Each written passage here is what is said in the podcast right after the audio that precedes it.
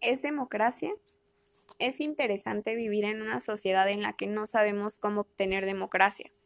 Es decir, adentrando un poco en cuanto a la búsqueda del bienestar común como sociedad, nos encontramos varados en una no democracia, puesto que vivimos en gobiernos representativos. Me refiero a que tenemos derecho de votar, pero no de influir en la toma de decisiones. No nos representamos a sí mismos, el poder lo cedemos a un gobernador. Ellos influyen directamente en lo que se hace o no. Estábamos cansados de reyes, que el poder se heredara. Se pensaba que el poder lo debían tener los ciudadanos.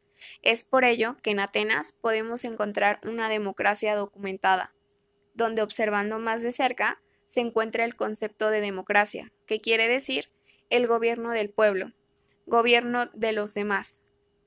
Por ello nos referimos a pequeños barrios en los que se dividía la polis. Uno de sus rasgos es que el pueblo es quien gobierna su estado y ciudad. Parte de una idea en donde el pueblo es responsable y está capacitado para autogobernarse, y en donde por medio de la asamblea, es decir, la gente se reunía en este espacio donde se tenía el derecho y deber de hablar y de ser escuchado para así poder influir en las leyes y decretos de su ciudad. En ella se podía proponer, votar o aceptar leyes conjuntamente como pueblo.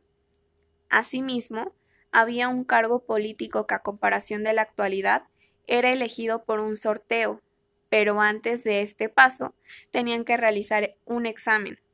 Esto para no tener a alguien incompetente, de cierta manera pero tampoco podían realizar algo por cuenta propia, ya que se debía tener la aprobación del pueblo, por tanto, el poder residía en el pueblo.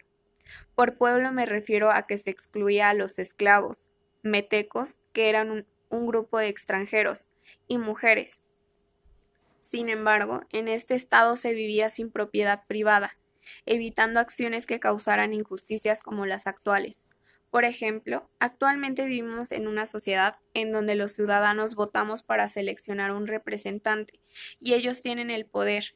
Los candidatos a la presidencia se eligen más por su carisma y no por su capacidad para gobernar. Solo ellos debaten sobre leyes, ellos pueden influir sobre las decisiones políticas. Cabe resaltar que se debería consultar antes de generar nuevas leyes. Sin embargo, no se maneja así votamos por la persona que más nos convenga de cierta forma. Podemos concluir que el miedo al pueblo es el resultado del país antidemocrático. En este sistema como solución podríamos plantear el buscar el bien común basándonos en el respeto a los demás, en la igualdad entre las personas, mismas oportunidades, independientemente de si son hombres o mujeres, ricos o pobres, blancos o negros, todo el mundo debe tener mismos derechos, pero así como se otorga ello, también se tienen las mismas obligaciones. Por tanto, se debe respetar cada norma, ley, etcétera, que esté escrita. Es comprometernos para estar bien con nosotros mismos.